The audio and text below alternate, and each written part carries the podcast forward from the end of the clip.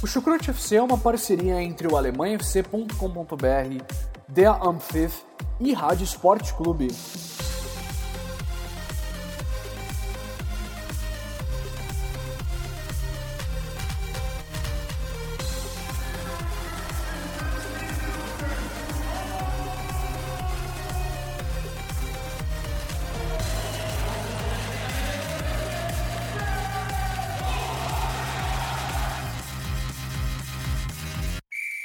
Começa mais um episódio do Chucrute Futebol Clube, meus amigos e minhas amigas, em ritmo de Copa, né? Copa do Mundo, acabamos de ter aqui, a gente está gravando hoje num domingo de noite, acabamos de ter um dia cheio de futebol, tivemos Alemanha e México, tivemos Brasil e Suíça, e tem muito mais, né? Então, meu nome é Pedro Jales, eu serei o host desse episódio, estou aqui com os meus amigos, por favor, amigos, se apresentem aí para os nossos ouvintes. Henrique Dória. Vocês podem me encontrar lá no Twitter pelo arroba Henrique Dória. E nesse final de semana, meus amigos, eu não existi. Eu só assisti futebol. Isso aí. Eu sou o Vitor Ravetti, estamos aí mais uma vez. Eu acho que tem aquele meme clássico que resume a minha pessoa nesse momento. Tô feliz, mas tô puto, sabe? Sabe qual é? Ah, é que o cara tá com uma carinha assim, Tô meio feliz de. puto. É, é, É, o, cara, é o então, Milhouse sou dos. Simpsons, não é? É, não sei. Eu É algum não- personagem não- dos Simpsons.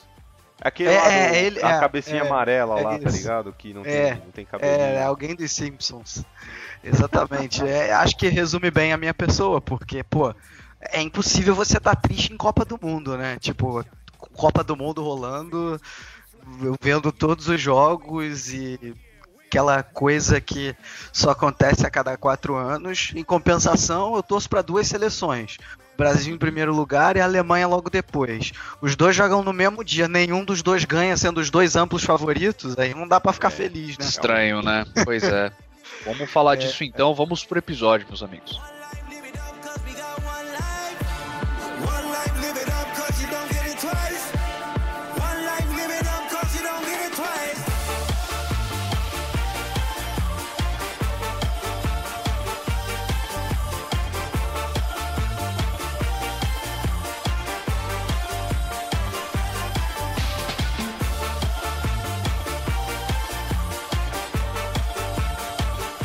Bom, vamos lá então, começando esse episódio aqui para falar de Alemanha e México, certo? E a gente vai falar aí sobre esse primeiro duelo aí desse grupo, né?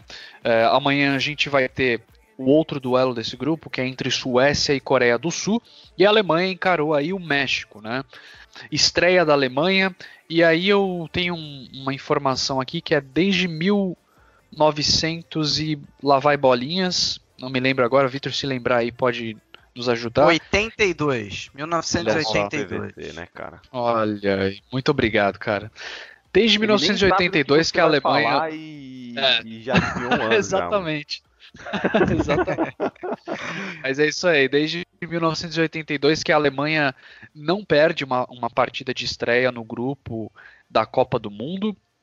E dessa vez foi diferente, né? O México, né, liderado aí pelo professor Osório, né, para os torcedores do São Paulo aí que é bem conhecido, foi, estudou bem aí a tática do senhor Joaquim Low e conseguiu uma vitória, um placar final de 1 a 0 aí com gol de Lozano.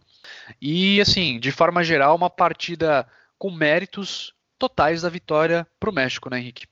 Ah, sem dúvida alguma, cara. Assisti o jogo, foi um belo jogo de futebol. E a primeira coisa que me passou pela cabeça lá, já na reta final do jogo, cara, foi uma coisa que a gente comentou aqui no nosso último cast, que foi que a Alemanha tem uma força mental muito grande. Que a seleção alemã é consolidada, é experiente e tudo mais, e a gente não viu isso hoje, né, cara? A gente viu uma Alemanha a certo ponto desorganizada, meio desesperada, já no final do primeiro tempo, já indo com tudo pra cima do México, meio no bumba meu boi, meio que sem organização tática. Vimos um um Mesut Ozil, que eu confundi com o Mário. Olha só, cara, eu mandando, trocando mensagem lá no grupo com a galera, troquei o. Falei, não vi o Gates no jogo. Aí os caras, pô, ainda bem que você não viu, né? Porque ele não foi pra Copa. Eu pensei Ozil e escrevi Gates no, no, no grupo lá. Não vi o, o, o Mesut Ozil jogando, não vi ele muito participativo. Hoje foi um daqueles jogos que ele foi extremamente sonolento. É, não vi o senhor Julian Draxler também, zero efetividade por parte dele. Eu não consigo engolir. Tudo bem que ele joga um bom futebol com a camisa da Alemanha, mas eu não consigo engolir. Num plantel como o da Alemanha, um cara que é reserva no clube dele, ser titular absoluto.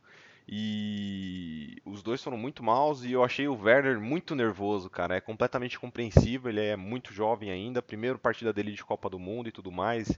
É uma situação diferente, mas apesar desses três destaques aí negativos da Alemanha, eu achei que coletivamente a partida não foi boa, o time foi muito Uhum. desorganizado.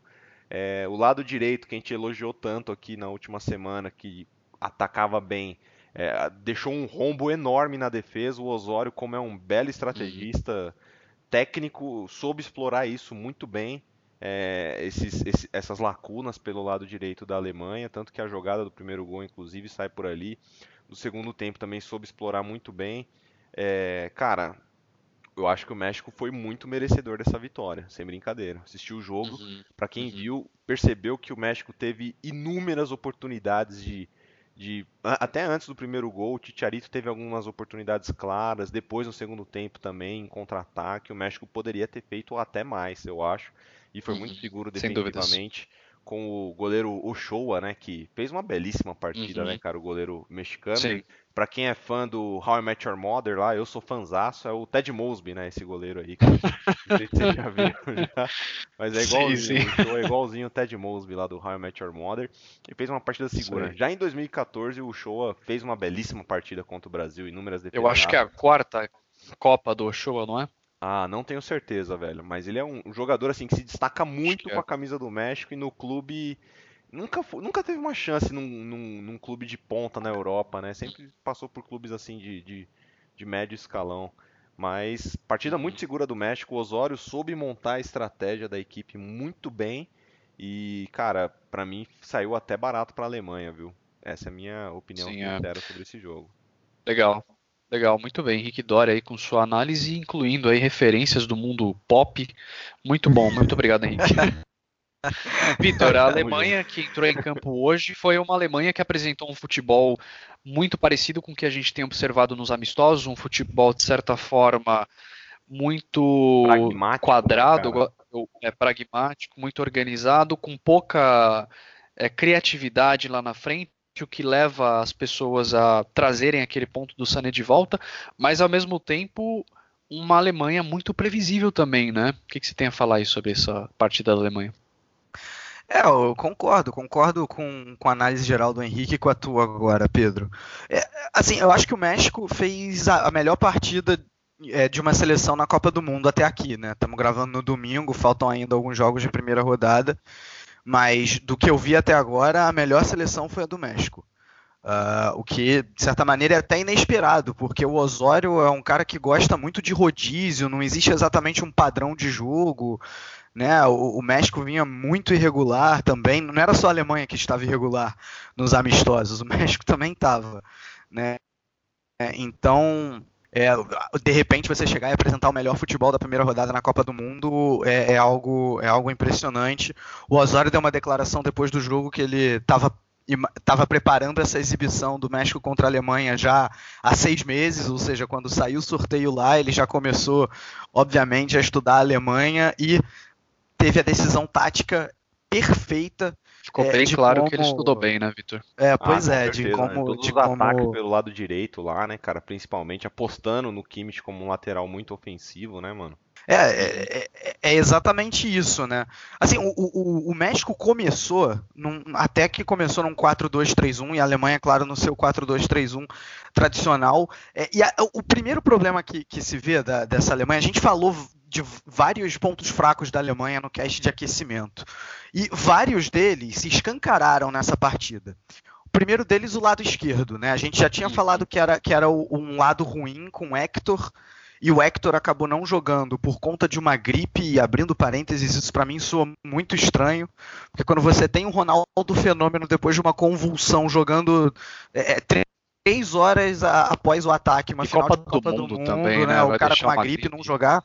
Mas enfim, eu, eu não sou médico, eu não quero ficar julgando isso, mas que me soa estranho, me soa. Mas enfim, entrou, entrou o Plattenhart, que é até mais fraco um pouco do que. O Hector não é um mau jogador, a gente falou isso semana passada, mas ele é o cara que destoa do time bom da Alemanha. é, se você for, for olhar do ponto de vista individual ou mesmo coletivo. O Plattenhart, ele, ele claramente a Alemanha não confia nele, o time não confia nele. Então, é, mesmo do ponto de vista ofensivo, era um time completamente desbalanceado que só olhava para o seu lado direito.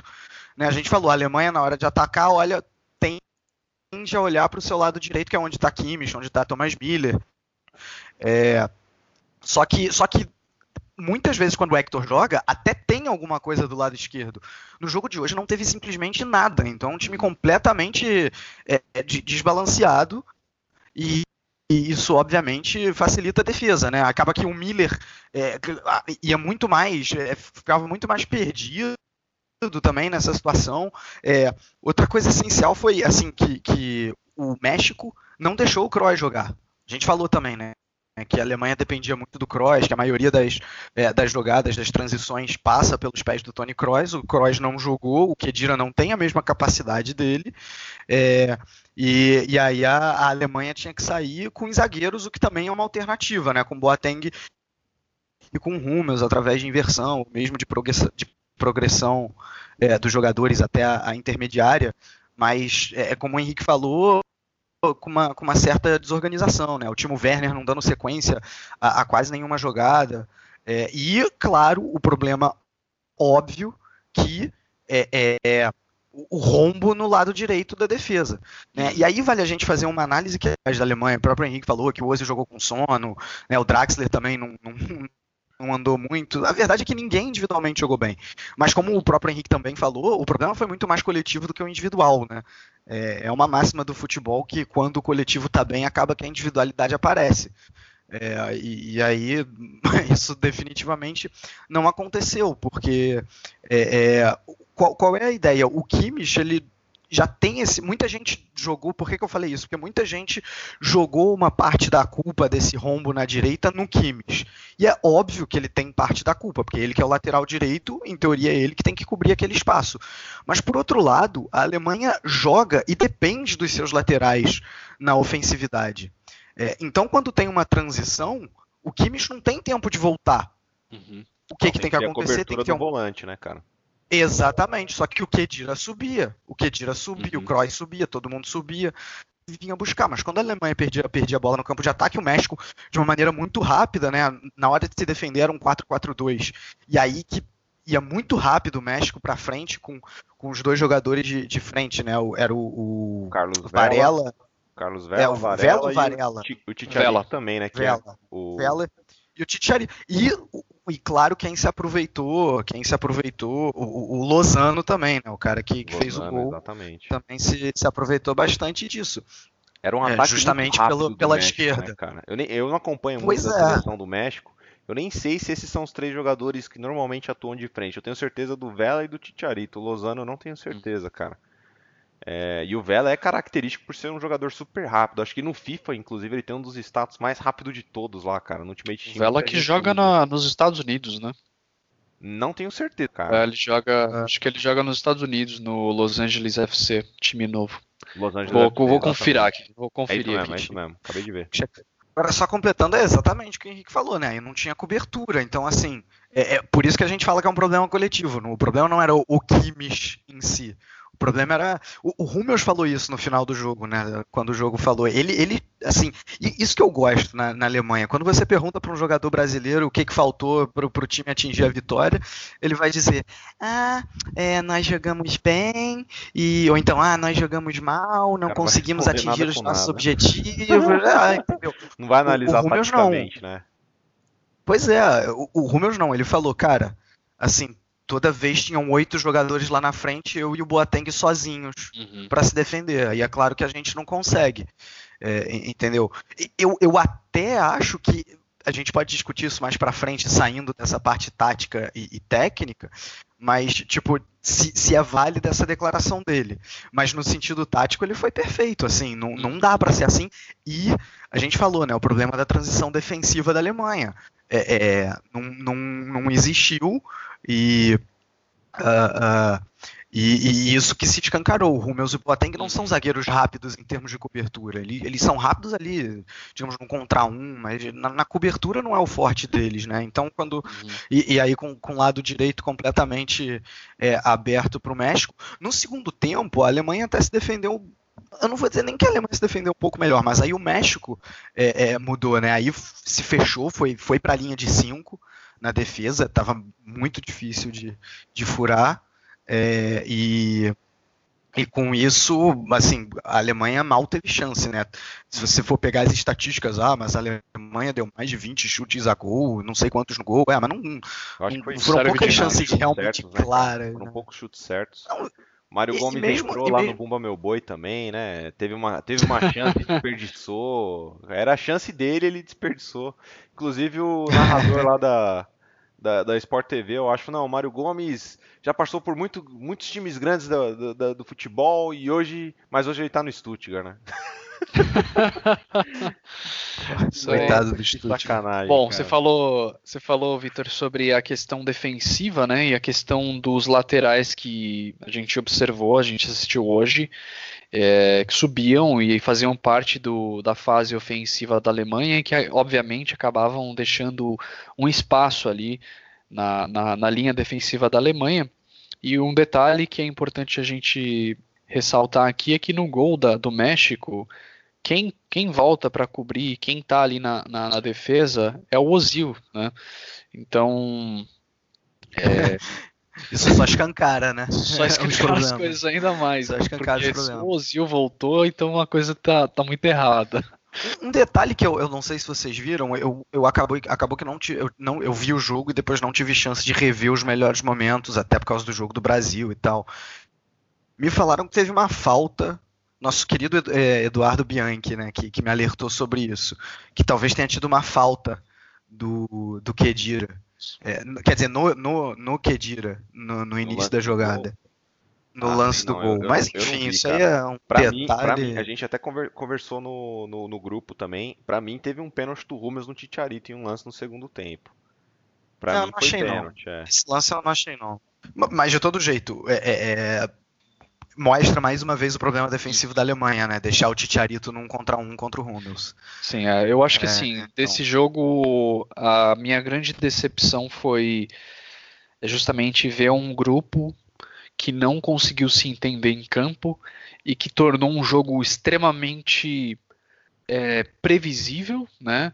E que dava tempo demais assim para o México se organizar defensivamente, tanto é que conseguiu se manter sem levar gols durante a partida inteira.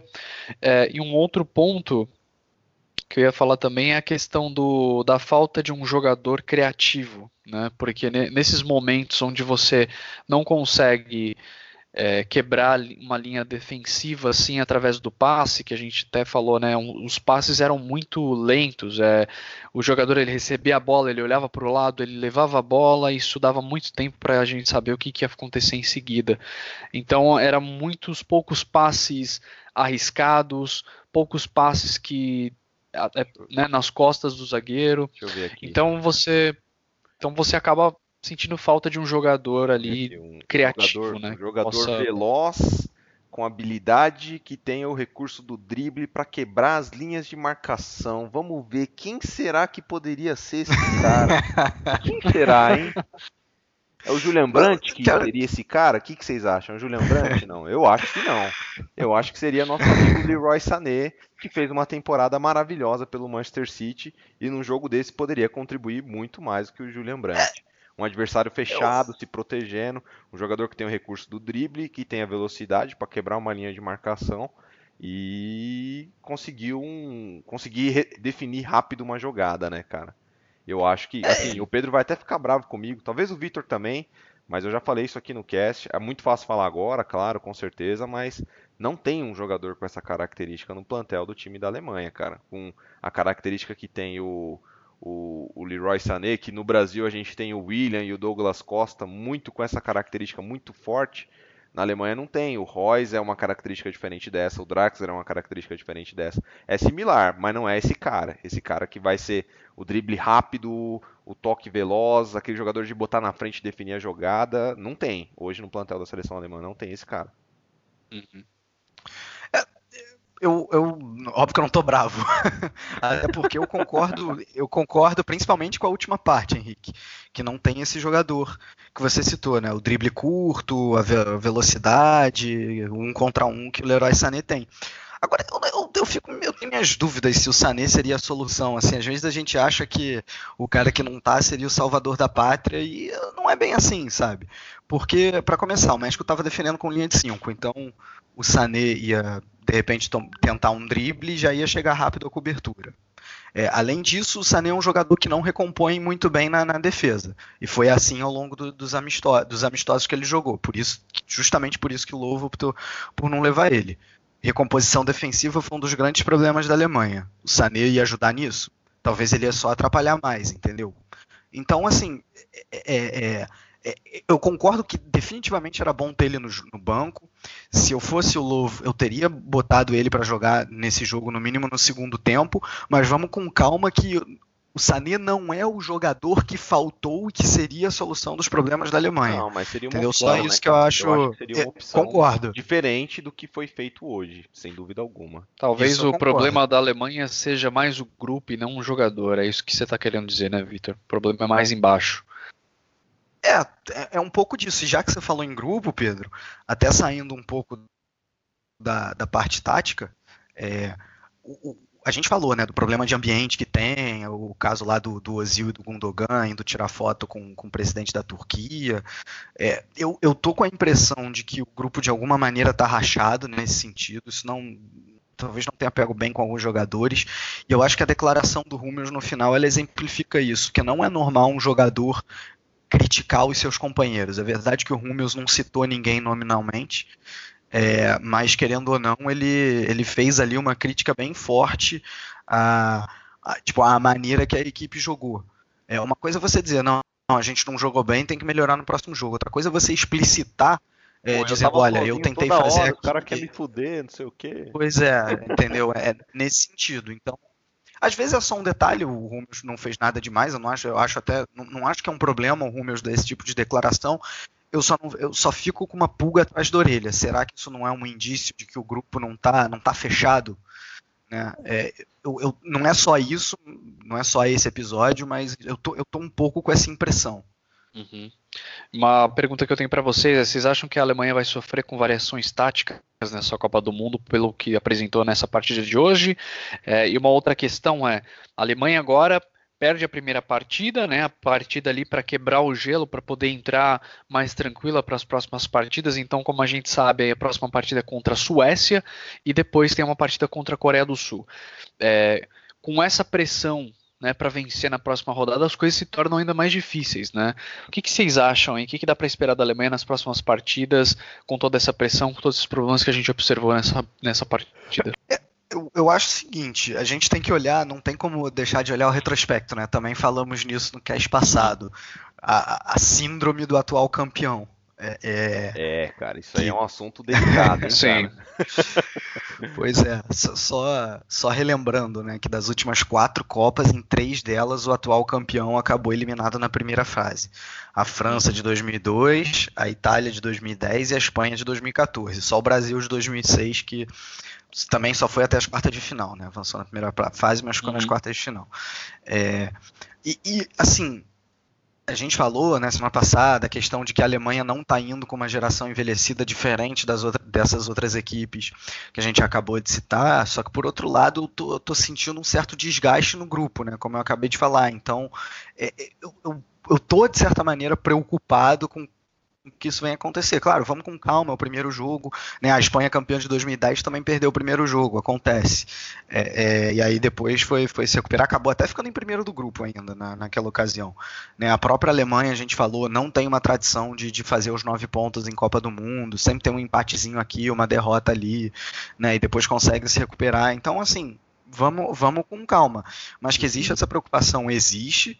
Né? E o, o jogo contra a Suécia É, é, é um, é um jogo que a gente conhece, né? O Forsberg é um cara que gosta de toque rápido, de chegar né, é, é- é no estilo daquele Leipzig, que com poucos toques de bola chega no gol, é, que muitas vezes quer roubar a bola no campo adversário.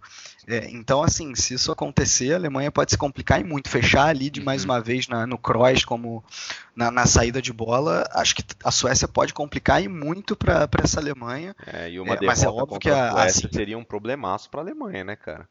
Não, Uhum. Aí, meu amigo, aí a vaca foi pro brejo. Não, olha só, a gente está gravando no domingo.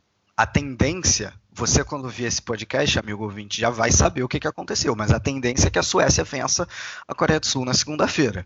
Supondo que venceu, se a Alemanha perder para a Suécia, acabou, porque o México também deve ganhar da Coreia do Sul.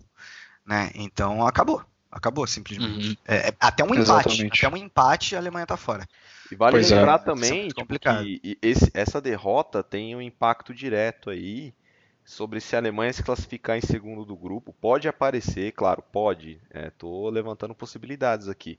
Um Brasil e Alemanha logo nas oitavas de final, né, meus amigos? Hum, pois é, pode acontecer também. do grupo, a Alemanha se classificar em segundo, pode acontecer. Uhum. Então é uma outra É, vamos ver o que aí também. acontece. Exatamente, pois é. É, pois é. Bom, é isso. Mais algum ponto aí, algum destaque que vocês gostariam de trazer sobre essa partida entre México e é, Alemanha? Quero dizer que eu tô muito feliz que o Peru não estava no grupo da Alemanha, porque senão eu não ia aguentar as piadinhas quinta série desse podcast. Nossa, é verdade. e, e sim, va- vale, vale falar aqui que todos nós estamos aqui decepcionados. Eu, pelo menos, estou bem decepcionado com esse domingo de futebol de hoje, porque foi lamentável, viu? Não só a Alemanha, mas também no Brasil, que a gente vai falar daqui a pouco. Que vamos agora então para a nossa sessão do podcast de Copa do Mundo, sessão de Bundesliga na Copa, meus amigos. Então vamos fazer uma pausa e a gente já volta.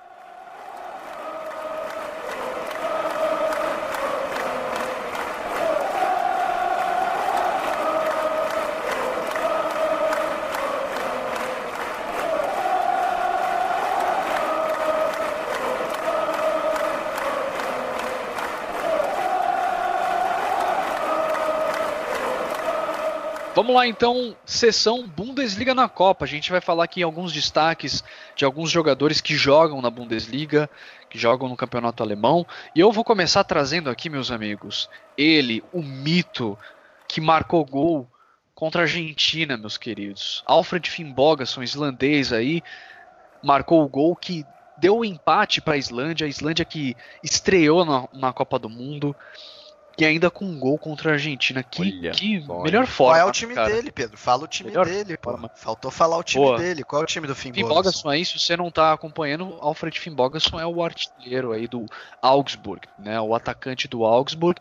Ah, e aí tem um, um ponto negativo nessa história toda que o Finnbogason meio que saiu machucado, né, no final da partida, logo no finalzinho. Vocês sabem o que aconteceu aí com o Finnbogason? É, ele saiu machucado, mas acho que se recupera pro segundo Não é jogo. nada grave. É, muito- Isso aí, muito bem. O que, que vocês acharam aí dessa partida entre Islândia e Argentina? Ah, o- a Islândia muito bem, né, cara? Lembrando muito aquele time da Euro, bem postado, bem organizado defensivamente. É difícil imaginar como um país com 380 mil habitantes tem uma geração de jogadores tão boas, cara, tão bons, cara. E é um time bem organizado defensivamente, soube suportar a pressão da Argentina. E o goleiro lá que era produtor de filme filme de zumbi, né, cara? Tem uma história dessa. O goleiro da Islândia, ele produziu dois filmes de zumbis. Ele pesava 105 quilos antes de começar a jogar futebol. Foi lá, abertura de Copa do Mundo, pegou um pênalti do Messi. É isso aí, cara. É. Só isso, só isso. É mais o quê? Muito bom, hein, cara? Que história, muito bom. Só a Copa do Mundo para nos fornecer essas maravilhosas histórias. E aí um outro destaque aí da Bundesliga na Copa é o Amin Harit, né, o jogador do Schalke 04, que jogou pela seleção do Marrocos, jogou 82 minutos. é, e jogou, fez uma partida ok, né? Não foi nenhuma estrela aí, não despontou, mas jogou uma partida boa, né? É, eu, esse, É, principalmente no sincero, início. Esse foi o único jogo da Copa até agora que eu não vi nada dele. Irã e Marrocos. Uhum. Não vi nada. Isso aí. Não, e vale, vale, vale lembrar que nessa partida ainda teve aí um, a gente pode até fazer um destaque da Bundesliga 2, um destaque negativo, né? Que o atacante do St. Pauli, o Aziz Bourradous, entrou em campo no final do jogo, estava 0 a 0 e ele entrou em jogo substituto e acabou marcando o gol contra que deu a vitória para o Irã, né? Olha que coisa. Ah, é, acontece, né? Acontece. Realmente foi uma cabeçada bastante infeliz.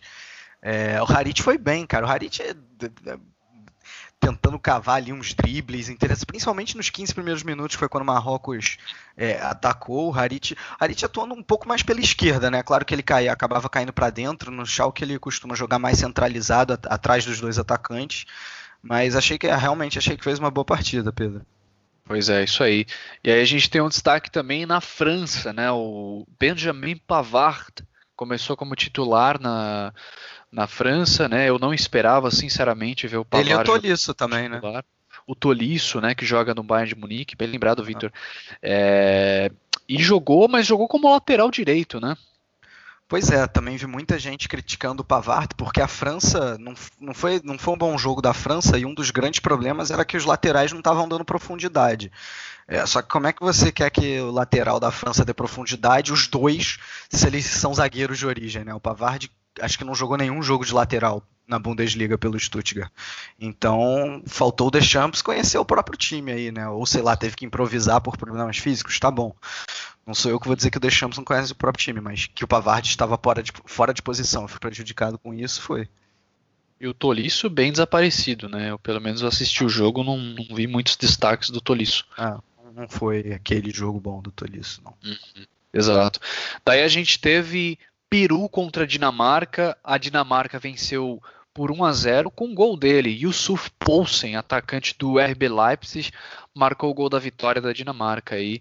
É, Dinamarca que sofreu, né, para ganhar. Eu acho que o grande destaque da Dinamarca nessa partida foi o Schmeichel, né? Com certeza. Acho que foi o goleiro que teve mais, o maior índice de defesas difíceis nessa primeira rodada Uhum. até aqui. Teve três defesas Verdade. difíceis, o Schmeichel. O resultado não foi justo demais. jogo, mas o bom gol do Poulsen, né, cara? Bem ao estilão dele mesmo, em velocidade, Uhum. Num contra um contra o zagueiro e tirando, deslocando bem do goleiro. Bom gol dele, cara, bacana. Isso aí. Teve Isso o aí. Delaney também, né, nessa partida do Werder. Exato. Delaney que agora é do Borussia É Dortmund. né? verdade. Nova É, contratação aí do até- Borussia isso. Dortmund. Fez uma partida ok, né? Não foi um grande destaque aí da Dinamarca, mas fez uma partida ok. Ah, que mais? A gente teve hoje também é, no time da Suíça, né? O Brasil empatou em 1 a 1 com a Suíça, né? Um gol da Suíça meio controverso, aí muitas pessoas discutindo com relação à questão do VAR. É, O que, que vocês acham? Foi falta do Zuber? O Zuber que inclusive joga no Hoffenheim, né? Pra mim foi falta, falta clara e eu fiquei abismado como não foi consultado o VAR nesse lance do gol aí, cara, porque Sim. Teve muita discussão, não sei como o que que o árbitro de vídeo lá que deveria prestar suporte pro árbitro de campo achou desse lance, sendo que ele viu, é claro, o empurrão do do Zuber no Miranda pra subir de cabeça, mas o, o gol em si, só falando na minha opinião, acho que foi uma falha claríssima de marcação da defesa brasileira. O Zuber subiu sozinho no meio de sete jogadores dentro da pequena área. Só isso. O goleiro não saiu pra espalmar, não tinha ninguém colado nele e tudo mais, mas pra mim houve falta sim. Uhum. Vitor?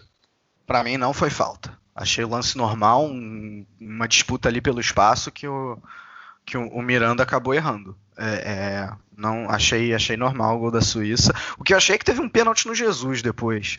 Eu fiquei, Também. fiquei Eu me que questionando teve isso. Do Akanji, né?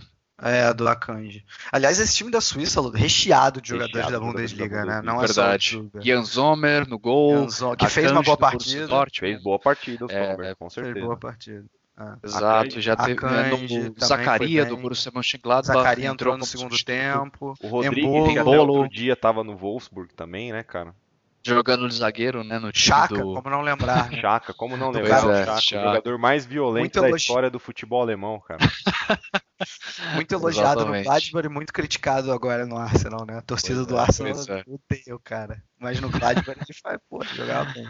Isso aí, muito tá bem. E é isso, jogo, né? O jogo da Sérvia, ô Pedro, teve um amigo nosso lá que foi recentemente rebaixado pelo Hamburgo. Ah, verdade. Perdeu um gol impressionante, cara, contra a Costa Rica. Perdeu um gol impressionante. Explica tudo, né?